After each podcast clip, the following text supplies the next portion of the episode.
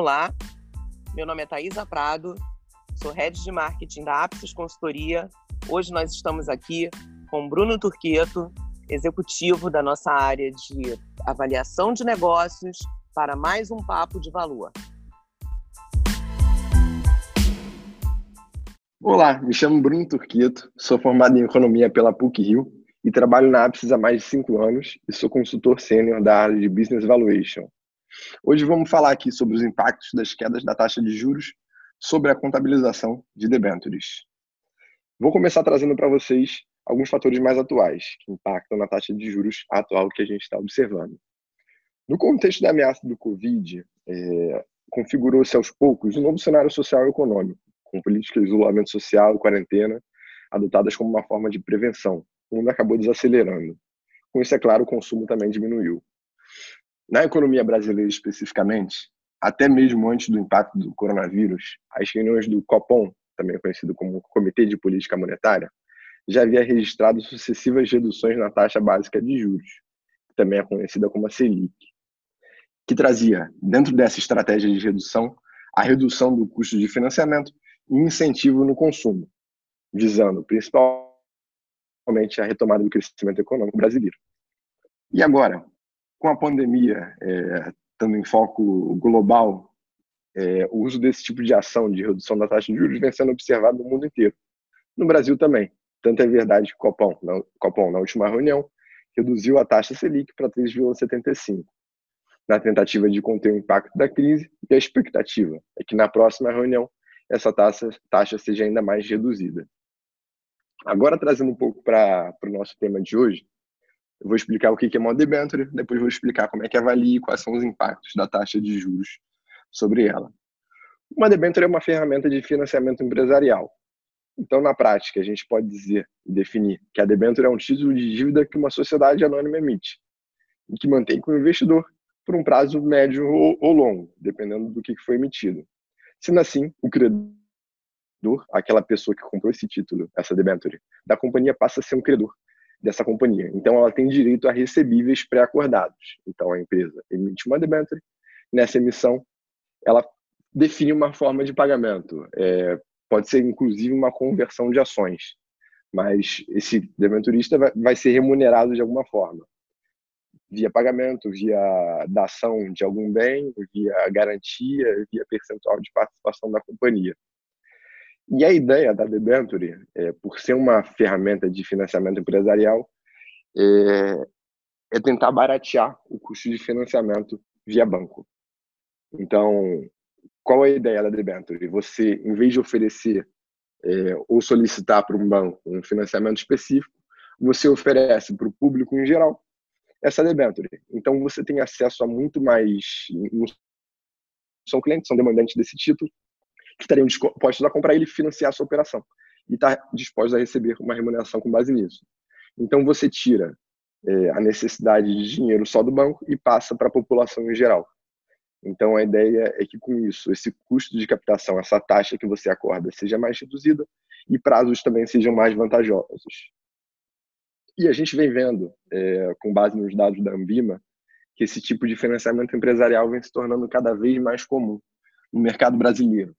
De acordo com os dados que ela disponibiliza, em 2018 foi registrado um aumento de mais ou menos 100% em relação a 2017. Em 2019, os dados ainda não foram 100% publicados, mas já foi possível ver até setembro um aumento de praticamente 50% no número de emissão desse tipo de financiamento empresarial. É, e qual é o impacto da taxa de juros sobre esse tipo de título de dívida? É, quem está à frente de companhia da administração, tanto de companhia quanto de fundo de investimento, que analisa a contabilidade é, dessas empresas, precisa redobrar a atenção. Porque se esse seu título, se essa sua debenture não está atrelada a uma taxa de mercado, como por exemplo um CDI, Selic, TJLP adicional de um spread, se ela é uma taxa pré-fixada, pode existir a necessidade de reavaliação, remensuração a valor justo. Então, você tem que verificar no CPC 48, que fala de instrumentos financeiros, se essa reavaliação é requerida e, caso seja requerida, é necessária a reavaliação dessa debênture. dado que a gente está falando especificamente aqui de debênture. Nesse contexto de volatilidade de taxa de juros, quem está à frente da administração de companhias ou de fundos de investimento precisa redobrar a atenção sobre o valor que, esses, que, que essas debêntures estão é, contabilizadas. Porque se elas não estão atreladas a uma taxa de mercado, como CDI, Selic ou TJLP, mais um spread, se ela for uma taxa pré-fixada, pode ser necessária a remensuração é, desse ativo, o passivo. Então tem que se verificar a necessidade de remensuração a valor justo, que é classificada e, e requerido pelo CPC 48, que trata de instrumentos financeiros. E se for é, verificar a necessidade de remensuração, tem que fazer o cálculo que eu vou explicar para vocês a seguir. Mas também ressalto que uma coisa que a gente vem notando cada vez mais é a atenção dos auditores em relação a esses ativos passivos de debêntures.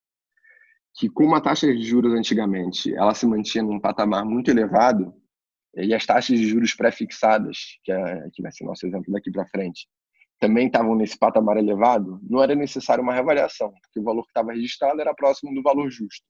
Então não se via nenhuma materialidade nesse assunto. Mas com essas quedas recorrentes e materiais nas taxas de juros, mais do que cortaram pela metade, esses títulos podem avaliar, eh, apresentar uma variação significativa em relação ao valor inicial que eles estavam contabilizados e vêm sendo atualizados.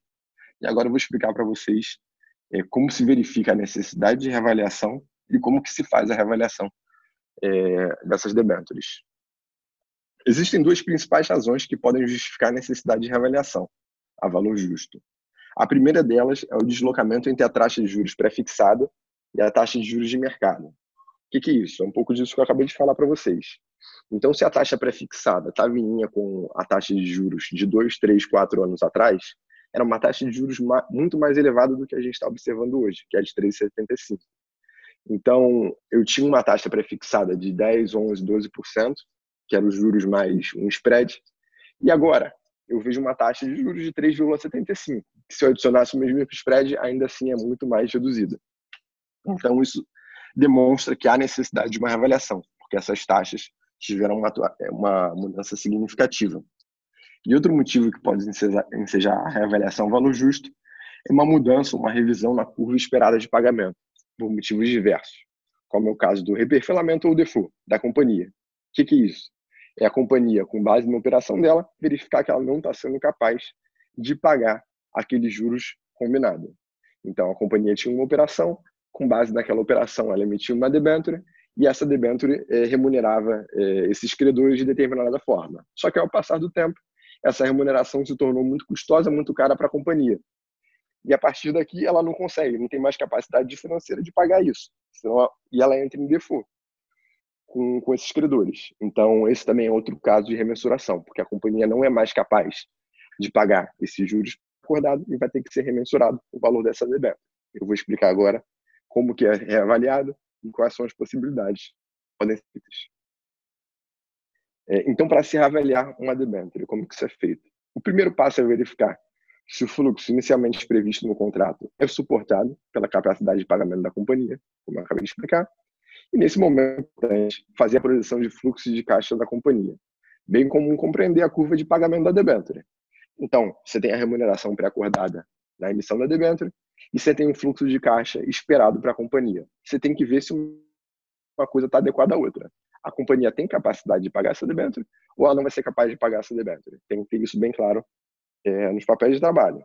Em seguida, você tem que verificar é, qual é a taxa de desconto que você está aplicando nesse fluxo. Uma coisa muito importante também, vou ressaltar aqui, é, é verificar se os efeitos da pandemia também já estão precificados.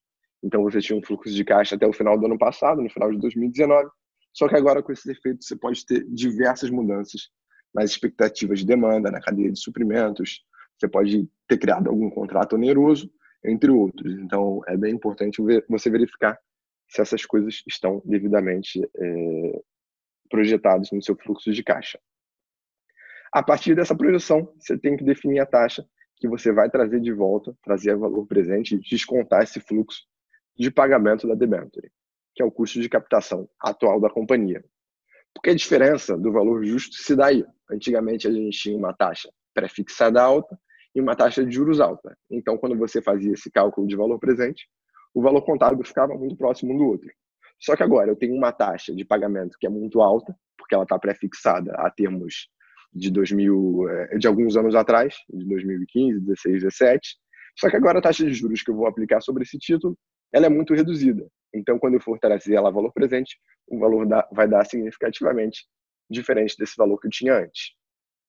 Então, é necessária, para determinar essa taxa, eu determinar qual é o custo de captação atual da companhia. Tem algumas formas de fazer isso. Uma é você ter informação da companhia de qual seria o custo de uma remissão de debenture, um custo de captação semelhante, de um ativo semelhante, caso ela fosse emitir. E a outra forma, que é a forma mais comum, é você verificar proxies de mercado. O que eu quero dizer com isso? Você vai no mercado, vê ativos, vê debentures que estão sendo negociadas, é, que tem negociação elevada diária, e vê qual é a taxa média dessas debentures com risco semelhante. Então, eu pego um leque de, de ativos semelhantes, de debêntures semelhantes, de empresas semelhantes, vejo qual está sendo o retorno atualizado deles. Então, eu posso aplicar isso para minha companhia também, como uma boa proxy de taxa de desconto. E a partir disso, eu pego o fluxo que eu tinha projetado e aplico essa taxa, trazendo esse fluxo projetado de pagamentos a valor presente. Esse seria o valor justo da minha debênture. E também é válido ressaltar aqui que a gente pode é, se deparar com algumas situações especiais, como é o possível caso de concluir que a companhia vai entrar em default e não consegue honrar com os pagamentos da dívida analisada. Nesse caso, é, o mais comum é verificar quais são as cláusulas é, da emissão da debênture que falam de garantias. Muitas vezes são dados como garantia imóveis ou terrenos. E nesses casos, se a companhia não consegue pagar, é necessária também a reavaliação da debênture, e esse passa a ser o valor justo dela. Então, para todas essas etapas, nós, os consultores da Apsis, estamos prontos para auxiliar, auxiliar nossos clientes nesse processo de avaliação. Então, podem entrar em contato, que estaremos à disposição. E agradeço imensamente a participação pelo tempo dedicado aqui. Até a próxima.